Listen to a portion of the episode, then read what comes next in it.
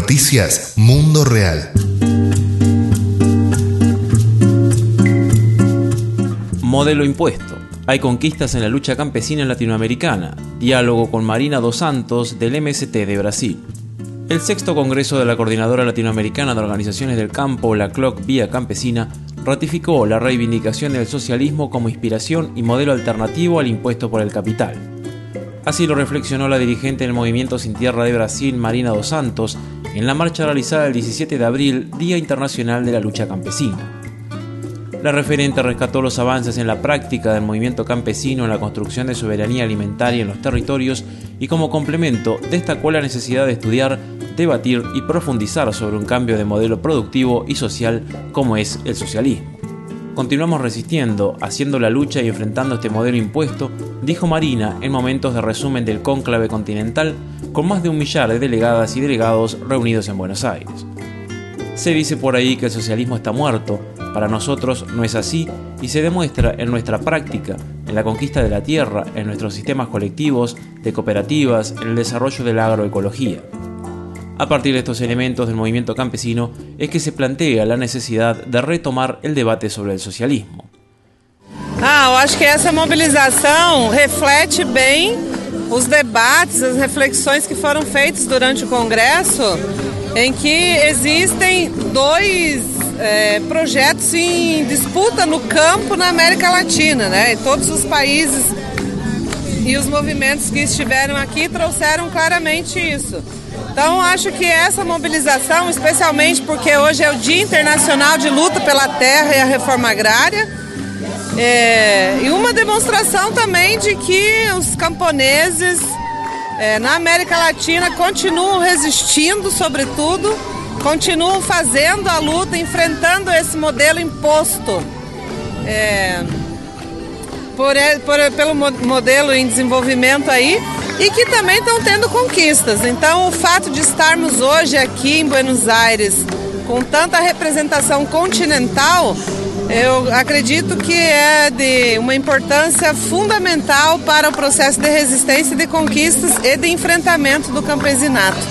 Qual, qual é mesmo o significado dos movimentos camponeses, indígenas e afros, hoje na América Latina, falar de socialismo rural, de socialismo camponês, é, enfim, tendo em conta que a relação com os estados é muito diferente na Colômbia que no Brasil, por exemplo, no Uruguai, que no Equador, que no Paraguai.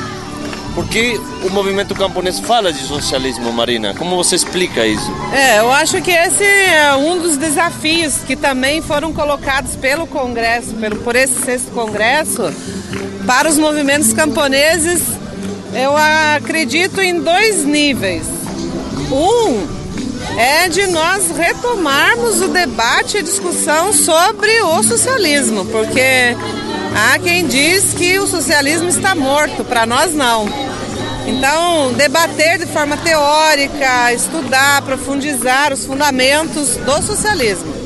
E segundo, por outro lado, o que eu acredito que tem mais força é aquilo que os movimentos estão fazendo na prática, na prática, né? com a conquista da terra, com essa questão da soberania alimentar, com a produção através da agroecologia, com a organização dos camponeses através do sistema de cooperativas, num, num trabalho mais coletivo.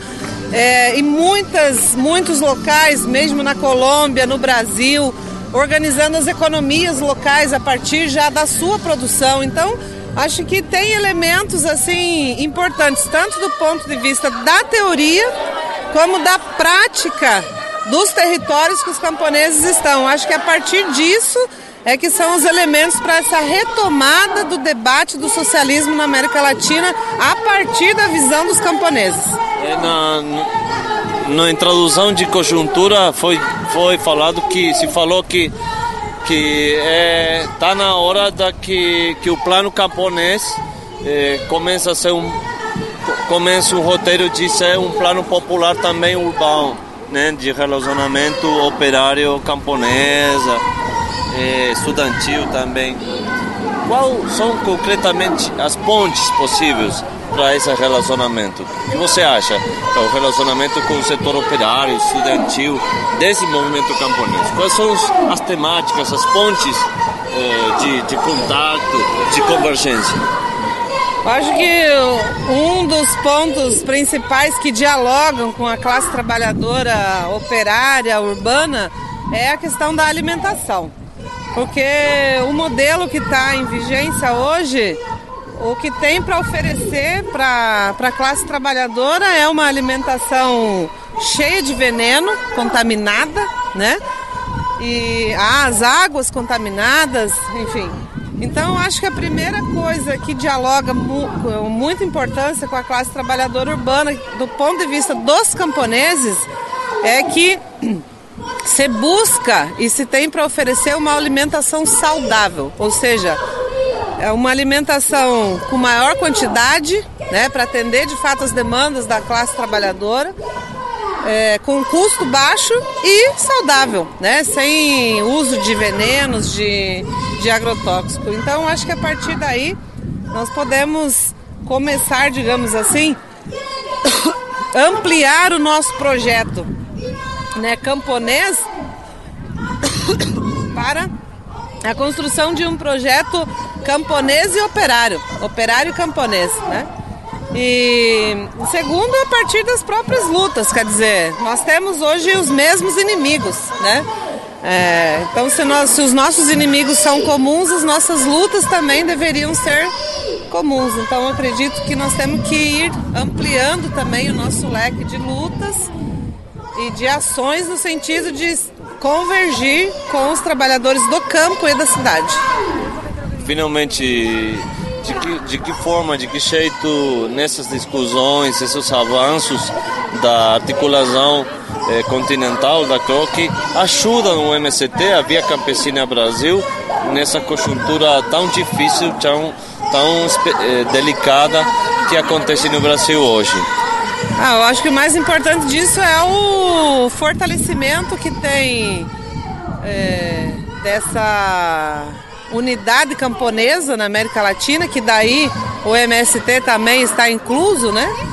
E também do ponto de vista de realização mesmo da luta e do enfrentamento, ou seja, quando o continente latino-americano pauta a necessidade da realização da reforma agrária e pauta isso através da organização do, dos trabalhadores, do povo, do sem terra, que faz a pressão no, no Estado, né, que faz a denúncia de como as empresas transnacionais, os agro, hidronegócios, o mineral negócio também tem feito né, com os territórios, com os camponeses isso com certeza fortalece a nossa luta.